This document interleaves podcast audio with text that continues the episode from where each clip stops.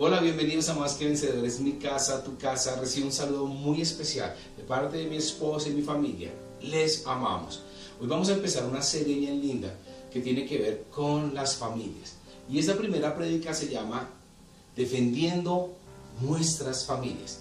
Y vas a ir a la Biblia, a Nehemías 4:13, por favor. Y dice, por eso ordené que todos tuvieran listas sus armas, espadas, lanzas y arcos Luego les pedí que se le colocaran agrupados por familias detrás del muro, en los espacios que todavía no habían sido reparados. Como vi que estaban preocupados, me levanté y les dije a los jefes, a los gobernadores y a todos los demás, no tengan miedo. Recuerden que Dios es poderoso y que ante Él todos tiemblan. Luchen por sus compatriotas, sus hijos, sus hijas, esposas y hogares. Amén y amén. ¡Wow! Tremendo. Este versículo es para las familias. Quiero que ponerte un poco en ese concepto para que lo puedas entender. Nehemías fue levantado por Dios en un tiempo muy difícil. En un tiempo tal vez como el que estamos viviendo hoy en día, de incertidumbre, en el cual no sabemos si vivimos o no vivimos. Así mismo estaba Nehemías. Pero él fue llamado por Dios para reconstruir las murallas de Jerusalén porque un enemigo muy poderoso las había tirado al suelo, los había conquistado, se había llevado a la población a esclavitud, a otro pueblo, había derrumbado todo lo que se llama eh, los templos, se llevaron los, el oro, se llevaron todo y quedaron a merced de sus enemigos. En ese tiempo las murallas eran ultra vitales para una ciudad. ¿Por qué? Porque los muros eran esas estas murallas eran esos muros gigantes que estaban recorriendo todas las ciudades, que le estaban lanzando un mensaje al enemigo diciéndole, no es fácil que nos puedas conquistar. Tienes que primero tumbar y derribar este muro y atrás estaremos esperándote con un ejército para defendernos. Eso era lo que eran las murallas. Por eso cuando les derrumbaban a ellos esas murallas, pues quedaban a merced de los enemigos. Y es lo que estamos viendo hoy en día con lo que el diablo está queriendo hacer con los hogares. Ahora estamos de puertas hacia adentro, escuchamos noticias, escuchamos a las, eh, cada día cosas peores, que ya no se soportan los esposos, las esposas. Vi la noticia que causó una curiosidad tremenda en mi corazón, que un reo, una persona que estaba en la cárcel, fue enviada por el COVID a su casa. Y él regresó nuevamente suplicando que le abrieran las puertas de la cárcel porque para él era imposible la convivencia con su esposa. Cuando yo vi eso en las noticias dije, wow, ¿hasta dónde el diablo ha podido dañar las familias? ¿Hasta cuándo el diablo pudo acabar con los hogares? Y es un trabajo que él está haciendo. Por eso estamos motivados nosotros, juntamente con la pastora, de hacer esta serie que pueda levantar los muros de tu familia y podamos salir avante de todo lo que estamos viviendo y podamos decir, si Dios está por nosotros, ¿quién contra nosotros? Y nuestras familias comenzarán de nuevo en un tiempo difícil, pero saldremos a un tiempo de victoria y de éxito en el nombre de Jesús. Amén. ¡Wow! Entonces, eh, voy a darte tres consejos muy importantes para poder levantar los muros de tu familia. Y el primer consejo es, educa tú a tus hijos. Wow, y quiero que vayas a Proverbios 22, 6, donde la palabra de Dios nos instruye a nosotros en qué debemos de hacer con los miembros más débiles de nuestra familia, que son nuestros hijos. Dice así en Proverbios 22, 6, educa a tu hijo desde niño, y cuando llegue a viejo, seguirá tus enseñanzas. Wow, nosotros, los padres, estamos llamados por Dios a educar a nuestros hijos, a colocar en ellos los valores que nosotros deseamos que ellos tengan para que puedan vivir una vida recta. ¡Wow! Nosotros decimos, wow, sí tenemos. Yo lo mando al colegio, le pago la mejor educación, le voy a pagar la mejor universidad. Ok, eso vale y está bien. Pero estamos pagando para que les den el conocimiento. Pero los valores, lo que va a llevar a una persona al éxito verdadero y a una prosperidad en el tiempo, es los valores que tenga una persona en su corazón y en su interior. Por eso Proverbios 22 comienza diciendo, educa tú a tu hijo. Yo recuerdo que cuando yo estaba pequeño, como a la edad de Matías, mi sobrino, el hijo de mi hermano Alex, mi hermana tenía la edad como de Juanita, o sea, yo, yo me veo en ellos como reflejados. Y yo aprendí a pelear en mi casa, fue con mi hermana. Y yo me acuerdo, los que tenemos hermanos así seguidos sabemos que los que son dos hombres eh, aprendieron a darse en qué? Trompadas con sus hermanos. Los que tenemos hermanas mujeres, pues aprendimos que es una mechoneada de parte de nuestras hermanas y qué son esas peleas que tenemos y estamos pequeños y no medimos fuerzas. Pero también aprendimos los valores. Yo aprendí valores desde ese momento. ¿Por qué? Porque cuando una, estábamos en una pelea con mi hermana tremenda, me acuerdo que yo sentí un correazo, pero esos correazos fuertes que tú dices, yo no lo olvido hasta día de hoy. Así más o menos me pasó a mí. Y me acuerdo que mi mamá me dijo, no le pegue a las mujeres. Cuando llegó mi papá en la noche, me la volvió a repetir la dosis y me dijo, a las mujeres no se les pega. Entonces yo tenía, teniendo cuatro o cinco años, aprendí desde ese momento uno de los valores más importantes para mi vida desde ese día. A las mujeres no se les pega. ¡Wow! Ese no me lo iban a enseñar en el colegio, ese no me lo iban a enseñar en otro lado, me lo tenía que enseñar mi papá.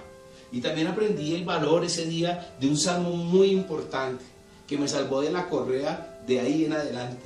Y hay un salmo muy lindo que es el 133.1 que dice, cuán bueno y cuán agradable es que los hermanos convivan en armonía. ¡Wow!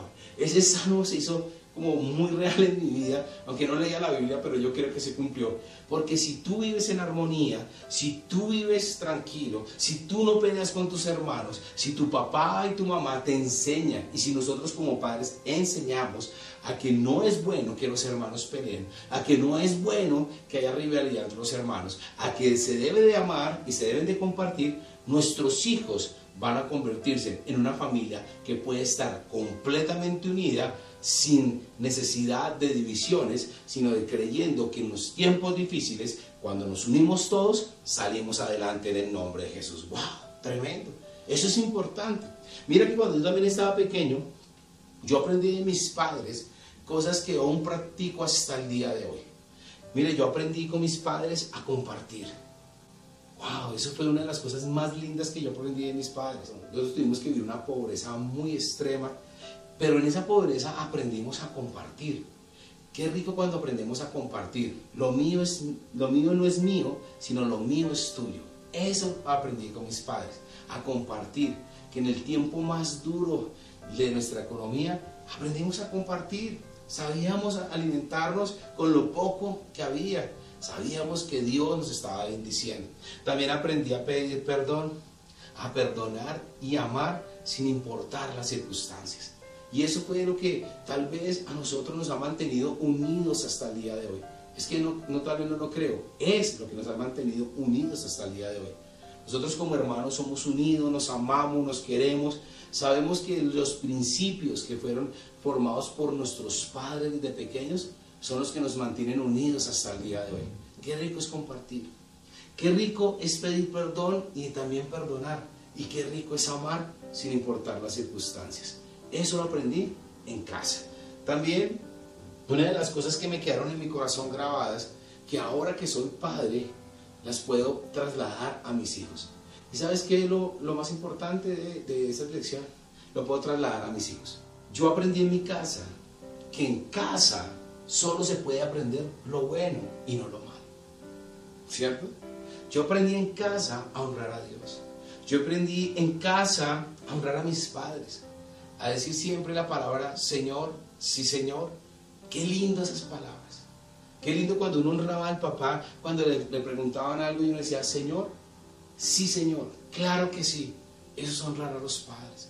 Qué bueno que pudiéramos hacerlo hoy en día con nuestros hijos y que eso no se perdiera. También aprendí a respetar a los adultos mayores. Aprendí a saludar cuando llegaba a una casa ajena. Aprendí también a no tomar nunca lo ajeno, sino que nosotros íbamos a tener lo que Dios nos iba a dar a nosotros. Aprendí de mis padres a manejarme bien y creo que mis padres tomaron como regla general, no éramos cristianos todavía, pero éramos muy buenos religiosos y ellos tomaron la Biblia de alguna manera para enseñarnos a nosotros. La base de nuestra educación estuvieron en los, dos, en los diez mandamientos de la ley de Dios. Si tú los lees y educas a tus hijos sobre esos mandamientos, todo te va a salir bien. Mira lo que dicen los diez mandamientos. Amarás a Dios sobre todas las cosas, el número uno. El número dos, tomarás no tomarás el nombre del Señor, tu Dios, en vano. Tres, santificarás las fiestas. Cuatro, honrarás a tus padres y a tu madre. Cinco, no matarás. Seis, no cometerás actos impuros. Siete, no robarás. No darás falsos testimonios ni dirás mentiras. Nueve, no consentirás pensamientos ni deseos impuros. Y diez, no codiciarás los bienes ajenos. Wow, ahora nosotros estamos en Cristo. Dios nos ha dado un arma más linda para educar a nuestros hijos. Y es la palabra de Dios. Nosotros podemos sentarnos y decirles, mira, Dios es bueno y Dios quiere que tú hagas lo bueno. Si nosotros nos podemos, de acuerdo con el cielo y con la palabra de Dios, para educar a nuestros hijos, cuando ellos crezcan, mira, te lo aseguro, nunca les va a ir mal, porque tendrán principios, porque van a tener valores de hacer lo bueno y no lo malo. No estaremos corriendo nosotros a visitar a nuestros hijos a las cárceles cuando estén en la adolescencia o cuando hayan entrado a tener una edad más adulta. Qué tristes las mamás que tienen que correr los sábados y los domingos a visitar a sus hijos en la cárcel. ¿Por qué? Porque no hubo una enseñanza, porque no, hubo unos principios, unos valores, porque no se enseñó lo bueno en casa. ¿Sabes qué? Si tú no le enseñas a tus hijos hoy lo bueno, el mundo sí está preparado para enseñar lo, lo malo. Yo aprendí las cosas malas no en mi casa, yo las aprendí en el mundo. El mundo me enseñó a mí a tomar, el mundo me enseñó a rumbear, el mundo me enseñó a decir mentiras, a ser mujeriego. ¡Wow! El mundo también enseña a mentir, ¿o no? El mundo te enseña a consumir vicios, como el alcohol, las drogas, y a tener sueños como locos en la vida. El mundo siempre te va a enseñar mal. Por eso me gusta lo que Dios le pidió como un reglamento a los padres y está en el Antiguo Testamento. Y le dijo a los papás, tengan cuidado con las generaciones que están levantando. Y si quieres vas a Deuteronomio 6.6 para que lo puedas ver. Dice acá, Deuteronomio 6.6 dice, debes comprometerte, mira lo que le dice Dios, debes de comprometerte con todo tu ser a cumplir cada uno de estos mandamientos que yo te entrego. Wow, voy a decir algo. Lo primero que tú y yo como padres tenemos que hacer para poder instruir a nuestros hijos en valores y principios es que tú y yo nos hagamos primero. Yo no puedo decirle a mis hijos, no hagan esto cuando yo hago lo contrario. Qué importante es el testimonio. Qué importante es que yo viva esa realidad y que mi hijo me vea a mí y lo quiera imitar. Nuestros hijos no van a hacer lo que nosotros les digamos. Nuestros hijos van a hacer lo que nosotros hagamos. ¡Wow! Tremendo. Voy a repetir eso. Nuestros hijos nunca van a hacer lo que nosotros les digamos. Nuestros hijos van a hacer lo que ellos vean que nosotros estamos haciendo. Qué interesante es. Por eso Dios le está diciendo, yo quiero que tú como papá te comprometas con todo tu ser a cumplir cada uno de estos mandamientos que hoy te entrego. Dice que en el 7, repíteselos a tu hijo una y otra vez. Habla de ellos en tus conversaciones, cuando estés en casa, cuando vayas por el camino, cuando te acuestes y cuando te levantes. ¡Wow! ¡Cuán importante es el papel de nosotros como padres con nuestros hijos! Nosotros como iglesia nos hemos esforzado al máximo en levantar un ministerio infantil basados en este versículo de esforzarnos en enseñarle los valores y los principios cristianos a tu hijo. Por eso, después de que termina ese servicio, va inmediatamente el servicio de los niños. Sigue con ellos, acompáñalos, no los dejes solo. Ese servicio también es para ti. Mira lo que le enseñamos a tu hijo. Y después eh, dígale, qué hermoso, qué chévere. Yo quiero que tú seas como ese héroe, como David. Yo quiero que tú seas un hombre, un niño que quiera, que quiera tumbar gigantes. Algo así, chévere. Esa es la importancia de los padres con los hijos. Por eso Dios dice, esfuérzate, comprométete. Y nos vamos a comprometer porque queremos tener hogares sólidos, queremos tener familias sólidas, queremos levantar la muralla para defender a nuestra familia en el nombre de Jesús. Amén. ¡Wow! Tremendo. Consejo número dos, para defender a nuestras familias.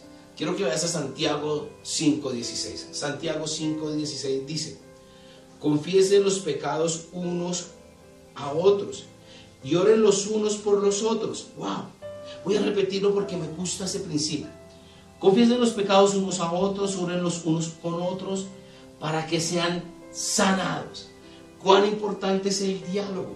Acá no está hablando de confesarle los pecados a los curas. No, no, no, no. Acá está hablando de que la conversación, de tener un, vínculo abierto en familia, de que nuestros hijos tengan la confianza de contarnos las luchas que ellos tienen.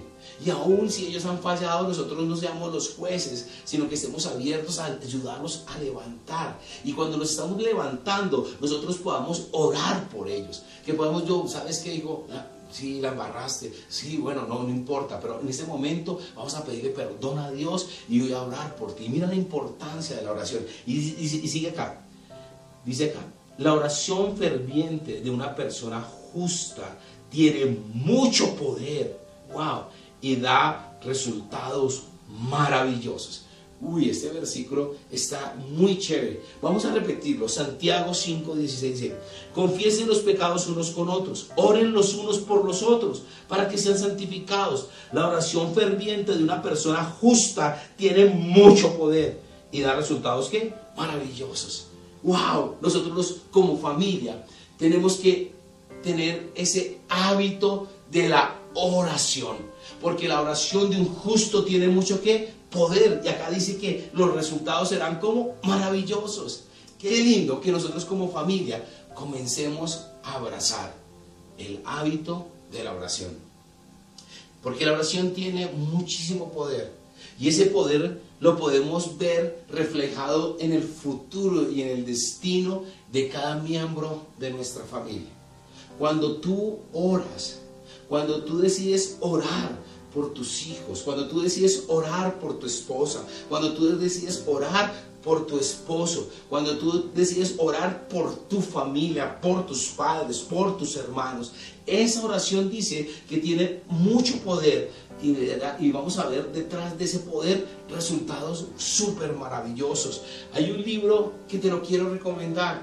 Es un libro que se llama El poder de los padres que oran.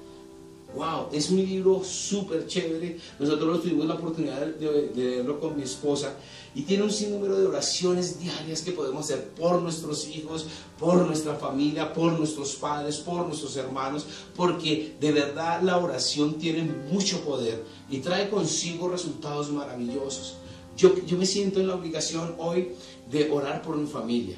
Nosotros, desde que empezó esta pandemia, decidimos reunirnos a las 6 de la mañana por Instagram y comenzar a orar.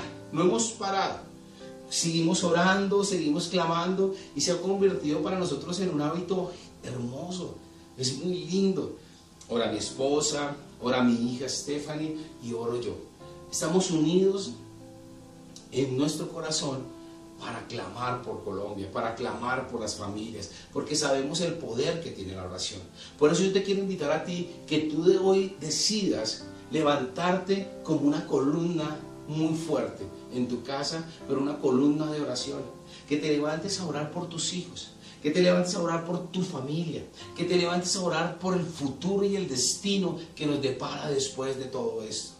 Dios quiere que tú tengas una comunión directa con Dios. ¿Qué es orar? Orar es sencillo. Orar no es repetir oraciones que no tienen sentido. Orar es hablar con Dios. Orar es decirle, bueno papá lindo, aquí estoy. Tú conoces mi corazón, he venido a ti. Y quiero hoy clamar y orar por mi familia. Quiero que los caminos se abran, que los cielos se despejen, que haya lluvia sobre nuestra tierra, que protejas la vida de nuestros hijos, que nos hagas invisibles al virus y que tu sangre poderosa nos cubre de la cabeza a nuestros pies y que ningún arma sobre nosotros prosperará jamás por cuanto tú te has levantado de tu trono para proteger tu pueblo en el nombre de Jesús. Ese es un ejemplo de una oración. es hablar con Dios, es poder manifestar la palabra de Dios y que se vuelva viva y real para nosotros. Qué lindo eso. Tú tienes en tus manos la llave de comenzar a levantar el muro cada vez más fuerte. Lo primero era que instruir, enseñar. Lo segundo que es orar. Y ya el muro ya comienza a tener altura. Recuerda que orar tiene demasiado poder. Te lo repito una y otra vez. Orar tiene demasiado poder. Y una de las cosas que el diablo nos comienza a jugar a nosotros en la cabeza es, qué pereza orar. No orar. No, no es orar, no. Yo no entiendo qué es orar. No, no es tiempo de que te preguntes qué es orar y cómo es, no lo entiendes, sino que lo hagas. Y cuando empieces, vas a descubrir el, el maravilloso mundo que hay en la oración el sentir a Jesús, el sentir al Espíritu Santo, el saber que tú te puedes quebrantar en la presencia del Padre, que puedes abrir tu corazón y ese corazón cuando está abierto, Dios viene, lo sana, lo levanta, lo restaura. Dios quiere con nosotros hacerlo mejor. Así que si lo quiere hacer con nosotros, lo quiere hacer con nuestra familia entera. Estamos comprometidos, nosotros como pastores, en seguir orando, en seguir clamando y queremos que tú te comprometas también a hacerlo con tu familia. Wow. La oración va a levantar una muralla de protección y Satanás, te voy a decir, jamás va a poder tocar a ninguno de tu familia.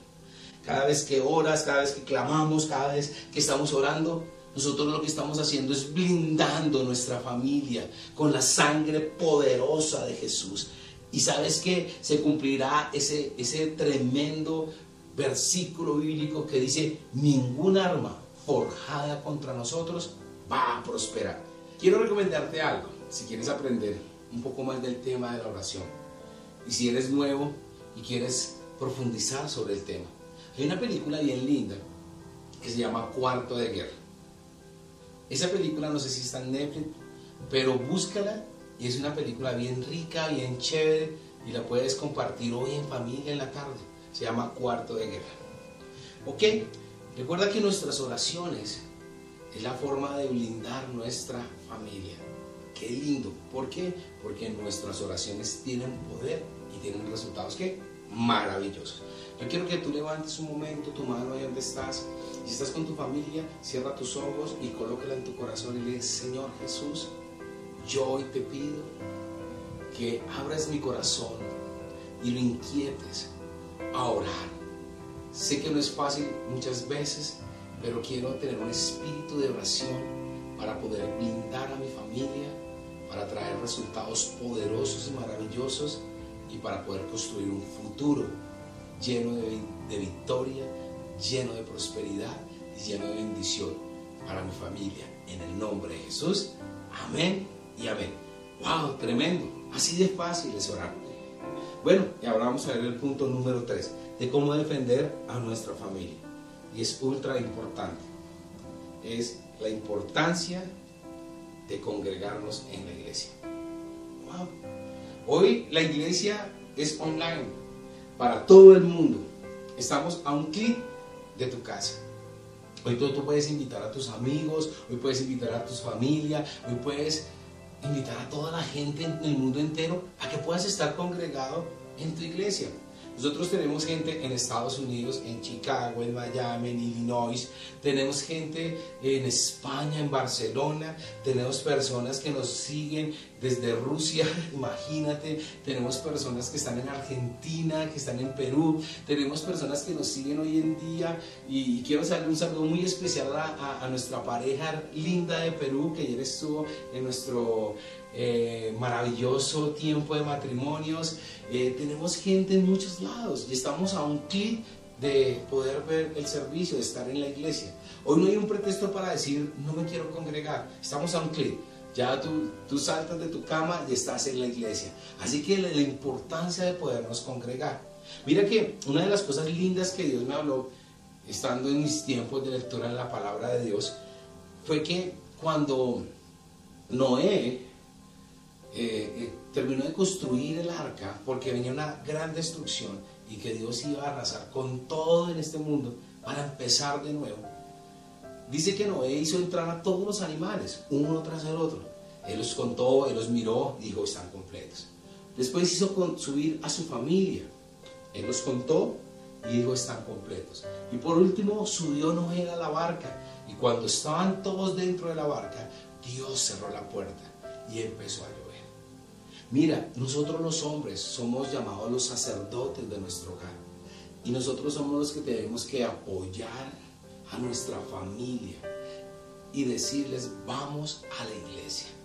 Por eso Noé fue el último que entró. Él se aseguró que su familia estuviera adentro, porque la destrucción iba a ser grande, pero que dentro de la barca había salvación.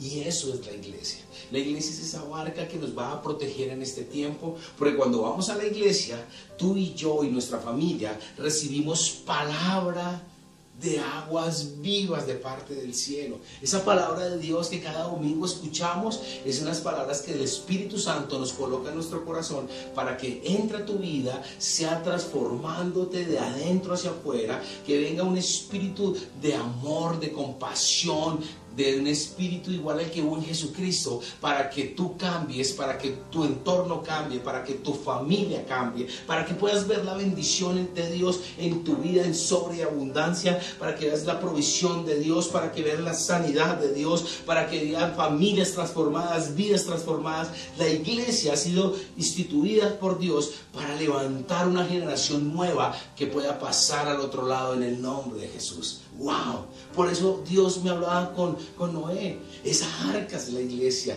esas arcas, el, Noé dijo, yo quiero que toda mi familia esté dentro de la barca. Tremendo. Y yo quiero contar algo bien lindo y algo que admiro mucho es a mi hermano Alex con Caterina. Ellos se levantan cada domingo, se bañan, visten a sus hijos y ellos dicen vamos para la iglesia. Y ellos colocan unas fotos que la verdad me conmueven. Y ellos colocan videos en, un grupo que tenemos de familia. Y ellos siempre están, ellos están alabando a Dios. Se paran al frente del televisor y, y saltan y alaban. Y sus hijos saltan y alaban. Y están vestidos como si estuvieran en la iglesia. Eso es el corazón correcto de alguien que quiere una familia que esté sólida, que no se va a destruir, que las murallas no las va a destruir el diablo, sino que van a estar sólidas para siempre. Y me gusta que los niños siempre mandan su material a la escuela infantil. Ellos están súper metidos. Y eso es un buen ejemplo. Nosotros también aquí en casa hacemos lo mismo. Empieza el servicio y levantamos nuestras manos en la alabanza. Queremos alabar a Dios. Queremos estar compenetrados con Dios. No nos sentamos a ver a alguien actuar porque eso no sería, de verdad no tendría ningún sentido. El sentido es que tú te pares, que tú cierres tus ojos, que alabes a Dios, que cuando está la palabra tú saques tu Biblia, leas la Biblia, puedas compartir, cerrar los ojos, decir Señor, háblame porque es el tiempo de transformación para mi vida. Si tú haces eso en tu casa, mira, Dios te va a proteger. Dios va a bendecir tu familia. Dios va a colocar un blindaje especial en tu casa porque tú le estás dando la importancia a la palabra de Dios. Tú le estás dando la importancia a la palabra de Dios. Tú le estás dando la, bienvenida al Espíritu Santo a tu casa porque Él es el que te va a ti a ministrar en cada momento de tu vida. Cuando viene la enseñanza de Dios a tu corazón y comienza a ser algo interior y cuando todos nos ponemos juntos de acuerdo a orar en ese momento y la congregación entera está puesta en fe, mira, no hay nadie que pueda tumbar esta iglesia en el nombre de Jesús, pero tampoco va, a haber alguien que pueda tumbar tu familia en el nombre de Jesús. Y aquí es donde llego casi al final de lo que empecé con Nehemías. Por eso Nehemías colocó grupos de familias en los espacios de las murallas donde todavía no se había construido, por si el enemigo venía, ellos los defendieran con espadas, lanzos, lanzas y arcos, mientras que ellos seguían construyendo y levantando los muros. Congregarnos es eso. Es que cada familia se reúne cada domingo y se coloca en ese espacio donde falta construir. Y cuando tú estás congregándote de verdad, cuando tú estás alabando a Dios, cuando tú de verdad lo haces como si estuviéramos en la iglesia, estás comenzando a echar y a echar y a echar y a echar hacia arriba y hacia arriba y hacia arriba, construyendo y construyendo la muralla que va a proteger a tu familia. ¡Wow! Eh, esta semana hablábamos con, con, la familia de Dionisito Arcón, eh, especialmente con Laura, y Laura nos sorprendía con unos testimonios súper hermosos en su vida y nos acordamos, nos hizo hasta llorar. Porque ellos tuvieron que trasladarse a Neiva. Y lo que en un momento para Johnny era una derrota, Dios tenía un plan precioso en la vida de ellos, de verdad, para que se cumpliera la palabra de la restitución. Escucharlos a, escucharlos a ellos fue hermoso y una de las cosas que Laura le dijo a Johnny, y ahora, ¿dónde nos vamos a congregar? ¿Dónde va a ser nuestra iglesia? Dice que ellos dijeron, nuestra iglesia sigue siendo más que vencedores y nos vamos a congregar viéndolos por la televisión. Y mira, ellos lo hacen, ellos lo hacen cada domingo. Y ahora llegó esto la pandemia, entonces dice Laurita, ahí fue cuando Dios nos confirmó que nosotros somos de más que vencedores, que no importa que estemos en Neiva, nosotros nos vamos a seguir congregando, vamos a seguir estando con nuestra familia.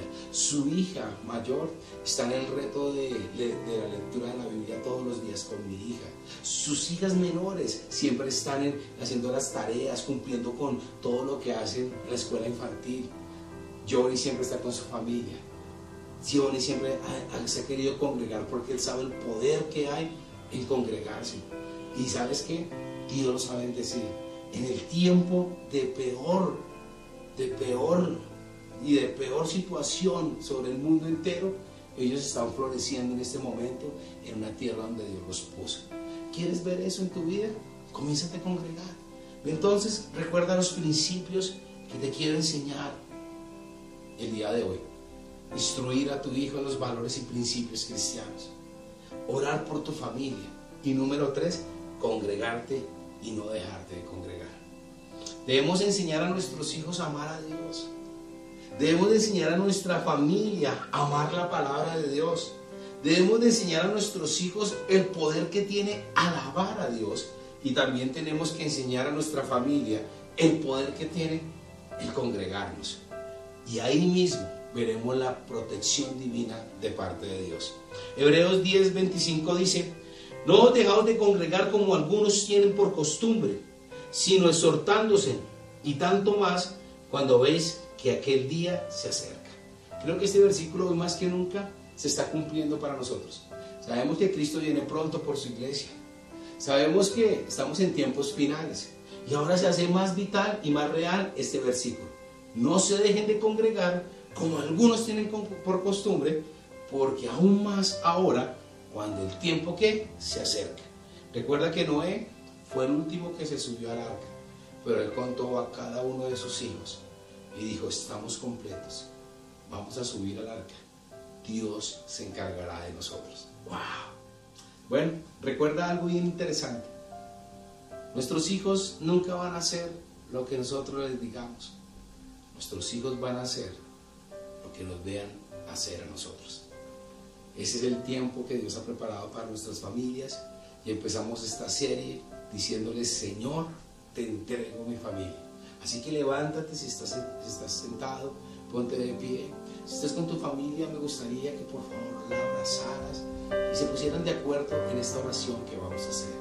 Cierra tus ojos y dígale, Señor Jesús, yo te pido por mi familia. Hoy yo te pido, Señor, que así como Noé lo hizo, contó a cada uno de sus seres amados y queridos, hasta que todos estuvieron dentro de la barca.